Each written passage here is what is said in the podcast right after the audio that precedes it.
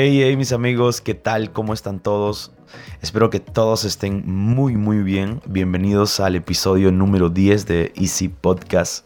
En donde quiera que escuches este podcast, quiero que sepas que soy una persona bastante vulnerable y no pretendo a través de esta plataforma pintar cosas que parezcan y realmente no son. Así que el día de hoy yo quiero ah, hablar o presentar uno de los temas más controversiales para mí. De hecho, más controversiales de, este podcast completo. No tenemos mucha gente que sigue el podcast, pero lo que he asimilado en estos días es que ya tenemos a una audiencia fija que está siempre detrás de cada episodio y eso me hace sentir bastante bien. Y quiero ser bastante cuidadoso porque creo que soy responsable de todo lo que pueda transmitir, pero a la vez a decirte que este tipo de plataformas de comunicación justamente se hicieron para poder expresarnos y, poder hacer uso de nuestra libre expresión. Lo que voy a comunicar a, a partir de estos minutos es algo que yo creo es algo que he adoptado a través de tres puntos importantes para mí Número uno, el conocimiento. Número dos, el tiempo. Y número tres, la experiencia. Es en base a estos tres patrones que voy a desarrollar todo el tema que he escogido para el día de hoy. Hace ya algunos buenos meses que comencé a usar la cajita de preguntas en Instagram. Y es una de las preguntas que más se repiten siempre. No es que hayan miles de preguntas, pero dentro de las pocas preguntas que hay, siempre esta es, es la pregunta que siempre va a haber. Y es, ¿qué opino de las iglesias trinitarias? Esto me hace recordar a, cuando Jesús estuvo en la tierra y habían preguntas que llegaban a él que no siempre eran con una buena intención, pero muchas de ellas eran ah, tratando de ver qué opinaba el maestro solamente para hacerlo quedar en ridículo con alguna respuesta o, quizá para ponerlo en aprietos. Le dicen, Señor, según la ley de Moisés, esta mujer debería ser apedreada, pero ¿qué dices tú, Señor? Llega Jesús con la mujer samaritana y ocurre una pregunta nuevamente casi teológica de dónde se debe adorar a Dios. Y normalmente encontramos a un Jesús que tratan de ponerlo en aprietos y esto me hace recordar mucho a, cuando la gente me pregunta, gente de mi organización, gente ah, que tengo normalmente ah, cerca, ah, me están preguntando qué opino de las iglesias trinitarias, aun cuando saben que estoy siempre, casi siempre rodeado de gente con otro tipo de creencia doctrinal. Y uno de los primeros puntos que quiero tocar es que soy una persona que le gusta aprender más de lo que en algún momento me enseña. Creo que soy un investigador obsesivo cuando algo me interesa demasiado. Vengo estudiando mi doctrina y creo que hasta, hasta ahora no he terminado de estudiarla. Hay mucha información, hay mucho, mucha historia, mucha teología, mucho pan por rebanar allí. Pero ah, es una de las cosas que más me impacta dentro de todo lo que he aprendido en este tiempo y es la mi corriente teológica es la unicidad de Dios, es poder estudiar un tantito acerca de acerca de la deidad de Dios y cómo ese Dios único, indivisible, inseparable puede manifestarse sí de tantas maneras a través de la historia bíblica. Pero ah, cuando estoy rodeado de gente trinitaria. Ah, lo primero que debo decirte es, no es mi responsabilidad estar todo el tiempo hablando de este tema. Aunque amo mi organización, amo lo que creo, estoy convencido de lo que he aprendido hasta el día de hoy. No es mi responsabilidad tocar temas que pueden malograr un buen ámbito amical o pueden malograr el almuerzo que nos estamos comiendo. Porque no es, ah, no es muy complicado encontrarse a una persona y contarle y decirle, mira, eh, estoy almorzando con aquella persona uh, X pastor de, alguna iglesia y, estoy almorzando con él y, ya le predicaste, dice él. Ya le hablaste de la doctrina, ya le hablaste del bautismo en el nombre de Jesús, ya le hablaste que Dios es uno. Yo le digo, no, no tiene nada que ver. Estuvimos almorzando, estuvimos cenando, estuvimos conversando de otros temas y proyectos, qué sé yo. Y, no es mi responsabilidad hacerlo. O sea, quiero que entiendan esto, ah, si hay alguien que me está escuchando y se ha ganado muchos problemas con gente en el trabajo, con gente en la escuela, gente en la universidad, y te has ganado debates innecesarios, te has ganado conversaciones donde todo ha terminado mal, porque a veces somos así nosotros, o sea, te hablo por mí, porque yo también caí en esa misma situación al principio. Y es que cuando en la universidad me topaba con alguien que decía, ah, yo también soy cristiano o yo también creo en Dios, yo le decía, pero ¿de qué iglesia eres? ¿Te has bautizado en el nombre de Jesús o te has bautizado en los tres? Y, era lo primero que yo le preguntaba, o sea, no me daba la oportunidad de poder conocer a esa persona. Y si esa persona, que era casi obvia la respuesta, pero si esa persona me decía que no era de, mi organización, le ponía una cruz y no le volví a hablar nunca más. O ya para mí era alguien ah, como cualquier otra persona. Y si la persona no vestía igual que yo o no tenía las mismas ideas que yo, eh, no podría formar parte de mi círculo cercano. Y creo que es el mayor error que hemos cometido todo este tiempo y, que yo he cometido por bastante tiempo y que he adoptado de otras personas y, tal vez no, no es por culpar a nadie, pero, pero son cosas que yo mismo decidí adoptar y, y me di cuenta que he estado bastante equivocado. Porque aquí quiero llegar a otro punto. Y es que empiezo a recordar cuál es la historia mía dentro de mi proceso de conocer a Dios. Empiezo a retroceder unos años atrás y quiero mirar cómo llegué a conocer a Jesús yo. Obviamente que si yo el día de hoy puedo mirar el mi perfil de Instagram, puedo mirar mi perfil de Facebook, puedo, puedo ver el resultado de lo, que, de lo que Dios ha hecho en todos estos años, puedo mirar una iglesia, puedo mirar una familia que tengo el día de hoy, que por cierto conocí a mi esposa dentro de nuestra iglesia, dentro de nuestra organización, puedo mirar un posible éxito que hemos alcanzado hasta el día de hoy, pero ¿qué pasa? y empiezo a escarbar unos años más atrás y empiezo a mirar cuál fue la forma y la manera de cómo conocí yo a Cristo. Si eres una de esas pocas personas que crecieron dentro de nuestra organización, y aquí quiero hablar ah, especialmente a, los míos, que sé que hay muchos infiltrados que están escuchando, y aunque, y aunque no compartan muchas de las cosas que yo diga, sé que siempre están escuchando a los podcasts que estoy lanzando. A, ustedes me refiero. Y quiero decirte algo.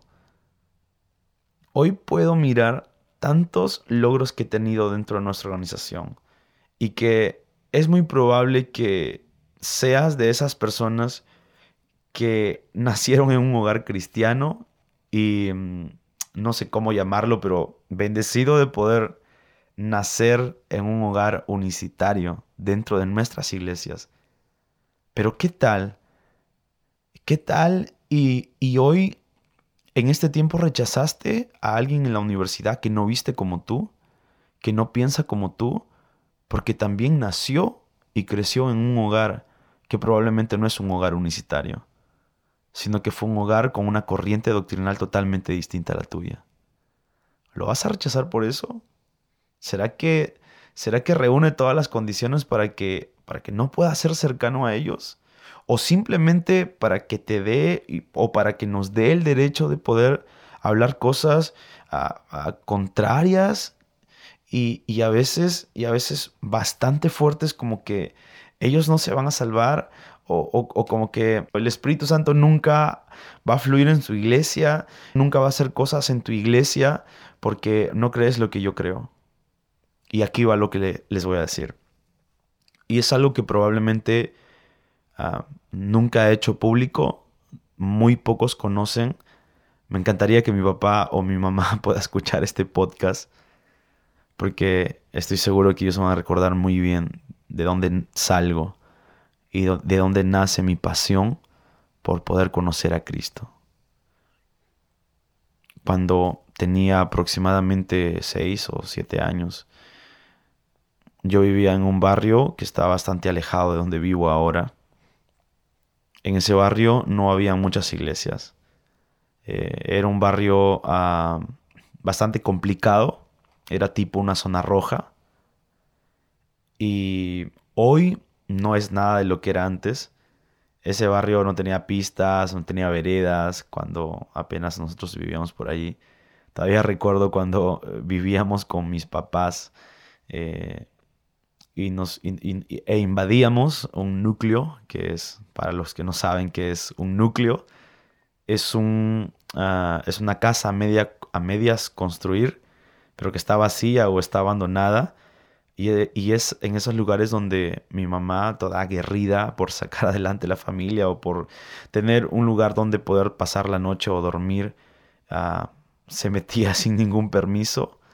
Ella rápidamente podría hacer una puerta de plástico para que no ingrese, depende cuál sea la estación o el sol o, o el frío y normalmente estábamos mudándonos de un lugar a otro. A veces mi papá salía a trabajar y cuando regresaba ya no estábamos en esa casa, sino que nos habíamos, nos habíamos mudado a otra ah, por varias razones, porque el dueño se percató que había alguien invadiendo su casa y de pronto vino y nos sacó, o porque el, el núcleo era demasiado incómodo y había muchos ratas, roedores, no sé qué sé yo.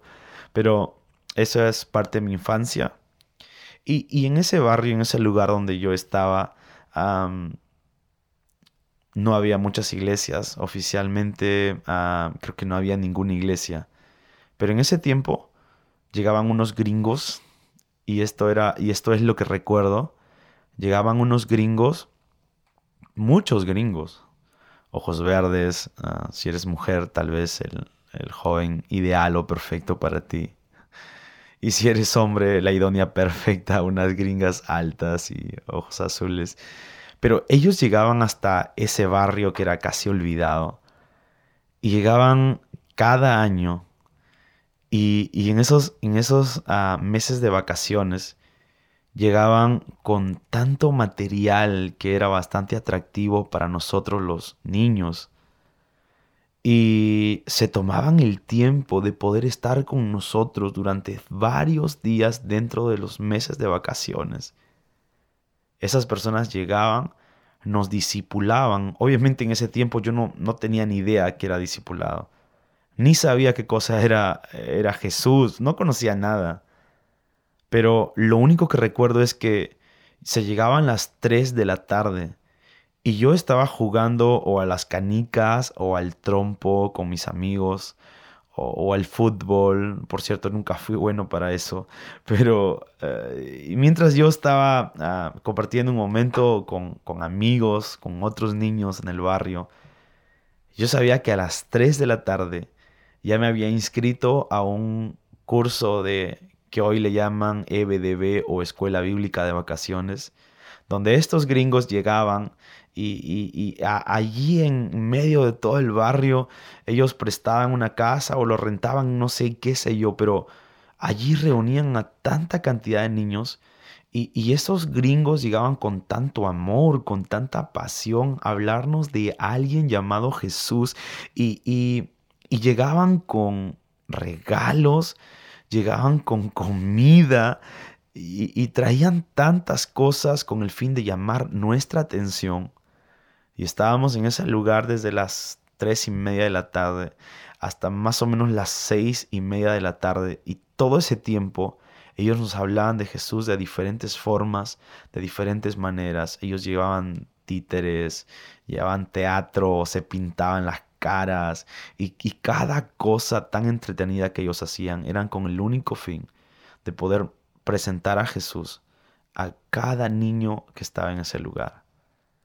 Y desde allí me empezó a llamar muchísimo la atención. Me, e, e, era, era algo tan atractivo que a veces ah, ya ni siquiera, ni siquiera tenían que obligarme para poder ir, porque por cierto, me encantaba ir a ese lugar porque había comida.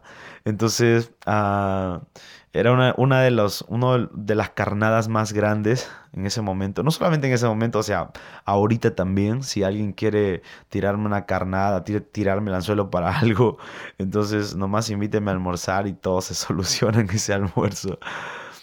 Si alguien quiere pedirme un favor, ya sabe cómo hacerlo. Y, y era una temporada bastante, bastante bonita. Fue una temporada bastante hermosa. Ah, conocí a una a una señora. Estaba bastante grande para ese momento. Ella se llamaba Aisling. Estas personas eran de una iglesia trinitaria. Y compartían, me mostraron a Jesús, me presentaron a Jesús. Con tanto amor, con tanta pasión y con tanto desprendimiento porque siempre llegaban con helados, siempre llegaban con cosas. Y, y estas personas que eran de otros países llegaban gastando sus pasajes y invirtiendo de su propio dinero con el único fin de poder mostrarle a Jesús a la gente.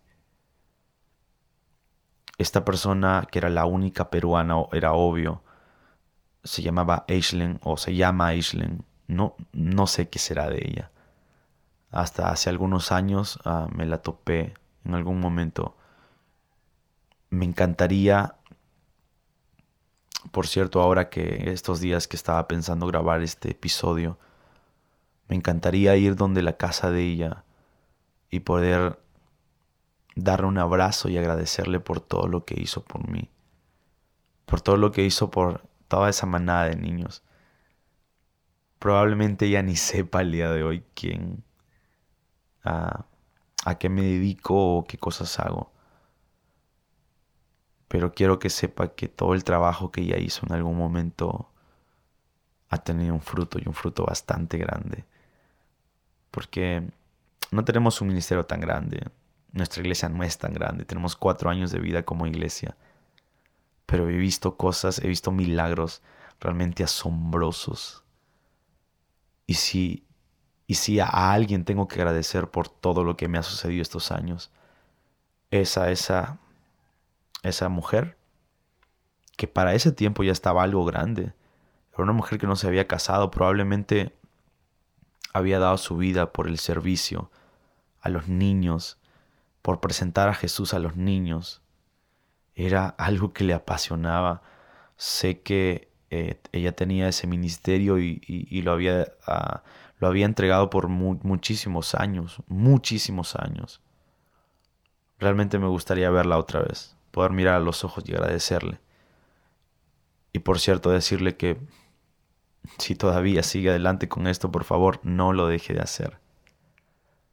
Me cuesta mucho poder toparme con alguien que habla mal de esas personas. Debo ser sincero. Si eres alguien unicitario como yo, que ama su doctrina y que es celoso de su doctrina, porque a veces confundimos la arrogancia con el celo. No seamos arrogantes. Soy celoso de lo que creo, sí, pero no soy arrogante con la gente, y más aún con estas personas.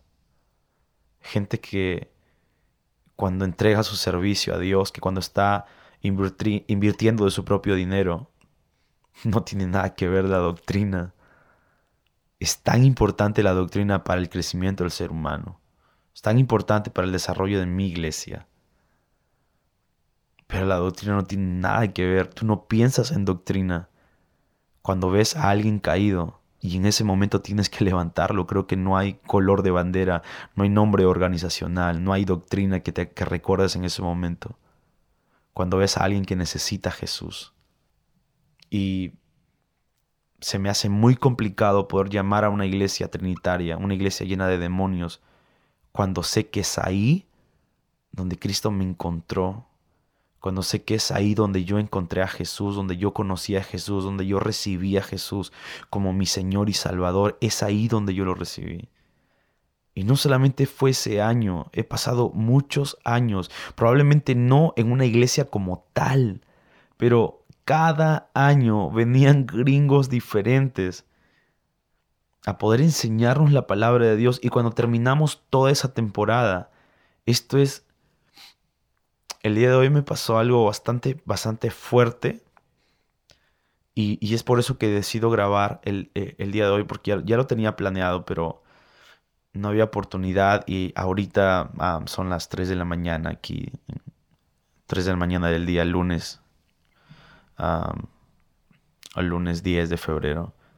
Y decido grabar este podcast ahorita porque tengo mucho sentimiento en mi corazón. Y hoy estábamos celebrando, ah, bueno, ayer estamos celebrando la clausura de EBDB. Ah, nos afiliamos este año a una organización. Ah, probablemente no sea la organización que, que, me ayudó a mí hace unos años, muchos años atrás. Probablemente sea algo, algo parecido, qué sé yo pero cada vez que terminábamos nuestro ciclo de estudio vacacional de Estados Unidos, nos enviaban una cajita con regalos de inversionistas de allá, de gente que siembra para la misión. Y cuando abría mi cajita cada año, encontraba una nota que decía, no sé quién seas, no sé cómo te llames, pero quiero decirte que espero este, este pequeño aporte económico haya ayudado para que tú puedas conocer a Jesús. De gente que no me conocía, de gente que ni siquiera tenía que invertir un solo dólar, pero que con todo el amor del mundo lo hacía, para que un niño como yo en ese tiempo pueda conocer de Jesús. Se me hace muy complicado y, si estás pensando esto, ah, sí es verdad, estoy, estoy, estoy englobando a todos los trinitarios aquí. Probablemente haya gente dentro de esta corriente doctrinal, haya gente arrogante también, ah, pero también los quiero incluir. Quiero incluir a todos. En algún momento a gente sin escrúpulos eh, eh, comenzó a hacernos daño por redes sociales y decirnos tantas cosas pero hemos aprendido a amarlos y hemos aprendido a ser como Jesús fue en la tierra. Y creo que Jesús es nuestro mayor ejemplo de cómo deberíamos ser nosotros. Sí, es verdad, vamos a exhortarnos, pero vamos a exhortarnos con amor. Si te dan la oportunidad de poder explicar tu doctrina, tu corriente doctrinal a alguien, entonces hazlo, pero si no te dan la oportunidad, no seas irrespetuoso porque cada vez que generas contienda, cada vez que ah, quieres tú ser el ganador de la, de, la, ah, de la conversación, cada vez que suceda eso, vas a mostrar más que tu doctrina, vas a mostrar un carácter arrogante. Y créeme que la arrogancia es un ruido comunicacional. Por favor, si tienes arrogancia en tu corazón, nunca van a poder conocer la doctrina que tú tienes y quieres tratar de transmitir. Yo me puedo pasar todo un almuerzo comiéndome un buen ceviche con alguien con que piensa cosas totalmente distintas a la mía. Y no es de mi interés en ese momento hablar de temas doctrinales. Quiero decirte que seas muy cuidadoso cada vez que te refieras a alguien y digas, tú no vas a ir al cielo por esto y por esto, por esto, porque no es nuestro trabajo decirle a la gente o nosotros decidir quién va a ir al cielo y quién no va a ir al cielo. Soy celoso de mi doctrina, estudio mi doctrina, a veces soy obsesivo, a veces ah, estoy inquieto porque quiero saber más de cosas que tal vez no quedaron claras en mí. Ah, no necesariamente hablando del tema doctrinal, sino que englobando muchos, muchos temas que aparecen acerca del cristianismo. Y estoy investigando, investigando, investigando. Y, me agrada muchísimo. He estudiado la doctrina trinitaria. O sea, si, si hoy, hoy estoy hablando ah, en esta plataforma, es porque he estudiado mucho la doctrina trinitaria, más de lo que te puedes imaginar. Y si el día de hoy sigo más firme en mi doctrina, es porque tengo propias conclusiones. También tengo límites de estudio. Sé cuándo ya es el momento de parar. Pero nunca vayamos con un carácter arrogante a poder maldecir, a poder tirar demonios, a poder tildar de gente mundana a personas que tienen una corriente doctrinal totalmente distinta a la nuestra. Y también quería hacer esta pregunta. ¿Te imaginas qué sería si esa iglesia o esa persona con una corriente doctrinal trinitaria nunca se hubiese topado en mi camino? ¿Te imaginas lo que sería el día de hoy? Tal vez no habría conocido a Jesús. Tal vez no habría conocido a mi esposa.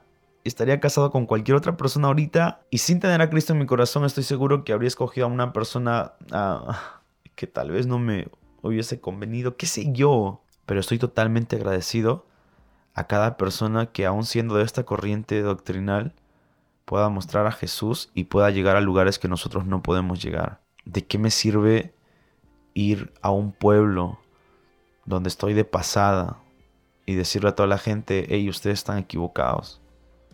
Decirle a una familia, hey, estás equivocada, debes salir de esa iglesia porque es trinitaria o es adventista o qué sé yo. De poder meterle estas cosas en su corazón cuando sé que yo no podría llegar a plantar una iglesia ahí.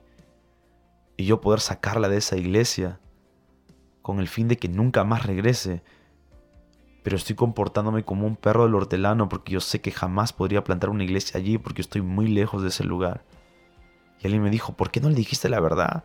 Ellos tienen que salir de allí, de ese lugar. Yo le digo, ¿y cómo sostengo a esa persona luego que ya le dije la verdad? ¿Cómo la sostengo? Por lo menos escucha algo acerca de Dios. Por lo menos está alimentando su espíritu acerca de Dios. ¿Cómo hago sacándolo de esa iglesia? Cuando estoy muy seguro que yo no voy a poder sostener su vida. Soy el pastor de aquí, aquí en Trujillo. Yo hago lo que Dios me ha llamado a hacer en esta iglesia, en la iglesia que Dios me ha encargado, que ni siquiera es mía. Es el lugar y es la plataforma que Dios ha puesto para mí y mi familia, poder predicar de Jesús en ese lugar. Nunca rompas una relación con alguien que piensa diferente, si es que eres llamado para hacer influencia. Mucha gente me ha dicho, alguna vez escuché de los unicitarios, y pensé que eran una secta llena de demonios. De hecho, hay gente en nuestra iglesia que se ha ido cuando escuchó que éramos unicitarios. Pero ¿sabes lo que me impresiona? Obvio, hay gente que se ha quedado también. Pero ¿sabes lo que me impresiona de todo esto? Es que en ocasiones la gente se retira de nuestra iglesia diciendo, pastor, discúlpeme, estoy días, semanas congregando aquí. Y empiezo a escuchar a temas de doctrinales totalmente distintos a lo que a mí me enseñaron. Me voy de la iglesia, gracias por todo este tiempo, pero me voy creyendo algo, de que al menos ya sé que ustedes no son una secta, de que no son una iglesia llena de demonios, porque aquí he sentido la presencia de Dios porque aquí he sentido el mover del Espíritu Santo. Hace algunos años atrás, igual, no, hace algunos meses o tal vez un año atrás, bautizamos a un pastor bautista, bautizamos a su esposa, bautizamos a sus hijos en el nombre de Jesús. Y finalmente ellos se fueron de la iglesia, sí, se fueron de la iglesia. Pero no sabes cuánto le dolía a esa esposa y a esos niños irse de nuestra iglesia porque habían sentido la presencia de Dios en ese lugar y habían visto un mover del Espíritu Santo especial para ellos. Luego no lograron llegar a un acuerdo con el esposo, ah, se complicaron las cosas, pero cuando ellos se fueron, finalmente reconocieron que por lo menos no somos una iglesia de demonios. Y eso es lo que más me impresiona. Es poder mostrarle a la gente de que no son una iglesia, no es como nos pintaron alguna vez. No es como nos han pintado de que somos una secta llena de demonios porque creéis que Dios es uno. Y creo que ese es nuestro trabajo, ser de influencia y poder mostrarle a la gente que nosotros llevamos el nombre de Dios y que por llevar el nombre de Dios no somos arrogantes. Somos hijos, representantes, embajadores de Cristo aquí en la tierra y vamos a comportarnos como tal. El otro día no solamente trinitarios, sino que también con ateos, con budistas, con gente que tienen una creencia filosófica totalmente distinta a la nuestra. El otro día por un tema laboral yo estaba ah, concurriendo bastante con un amigo y conversábamos y conversábamos y nunca le dije que era cristiano, ni tampoco le dije que era pastor menos de una iglesia. Ya me había dado cuenta que él era ateo por las cosas que hablaba a veces con otras personas y yo solo escuchaba. Pero una persona que me caía bastante, bastante bien. Un día logro agregar al WhatsApp y me empieza a seguir en redes sociales. Y de madrugada me escribe, hey Edson, eres pastor, eres cristiano y eres pastor de una iglesia. ¿Qué? ¿Cómo es eso? Explícame. Todos estos dos meses que hemos estado ah, por temas laborales bastante cercanos, conversando un montón de cosas y no me habías dicho. Y es una de las cosas que yo valoro bastante. Y siempre le enseño a la gente, a la gente de nuestra iglesia.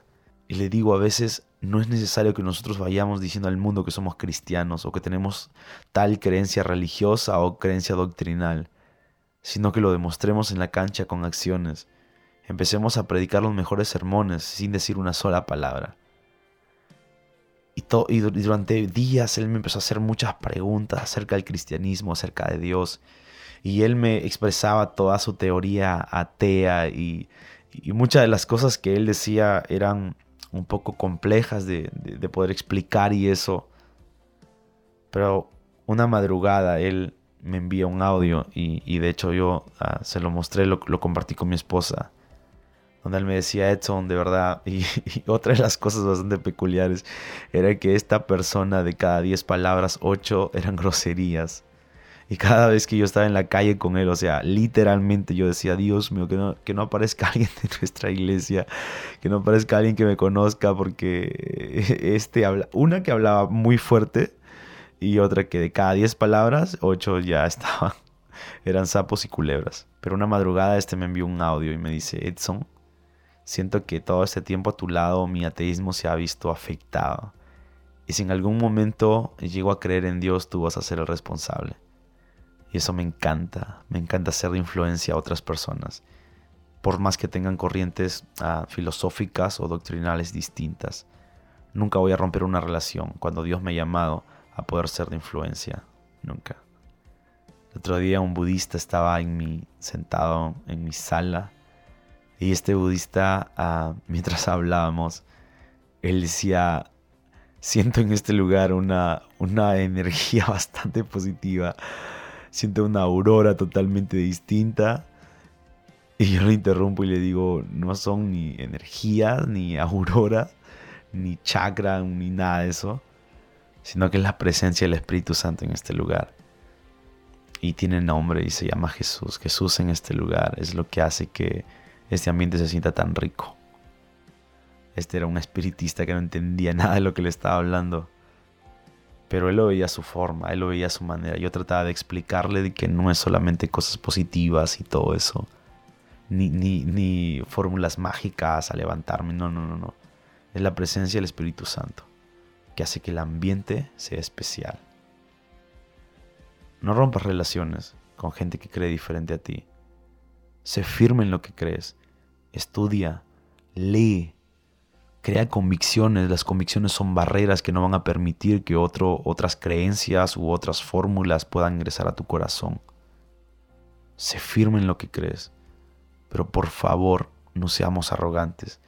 Con gente que dentro de lo que sabe está tratando de mostrar a Jesús a otras personas, que probablemente nosotros no podemos llegar. Si has llegado hasta acá, te felicito, eres un valiente. Espero no haberte aburrido con todo lo que he expresado en este podcast. Si alguien entró aquí con ese deseo de, ah, ya iba a hablar de los trinitarios, seguro los va a destrozar, va a sacar versículos bíblicos para destrozarlo y que este y el otro, probablemente esté decepcionado. Probablemente no me mires con los mismos ojos. La verdad, me importa poco. La verdad, tengo creencias muy fuertes acerca de lo que he comentado en este podcast. Espero te haya ayudado, espero, espero sea de bendición para ti. Y con esto termino, con esto cierro. Gracias por todo. Sigamos haciendo el bien, sigamos amando a la gente y sigamos mostrando a Jesús en todo, en todo lo que hagamos. Y si en algún momento tienes que dar un abrazo y una ayuda a alguien, no mires color de piel, no mires lo que lleva puesto allá afuera, no mires de qué iglesia es, no preguntes corriente doctrinal, Pero si tienes que ayudar a alguien y el Espíritu Santo te dice que tienes que ayudar a alguien, por favor, ayúdalo. Por favor, ayudemos a la gente que está caída. Mostremos a Jesús en todo tiempo. Gracias, gracias por llegar hasta aquí. Conmigo será hasta un próximo episodio. Chao, chao.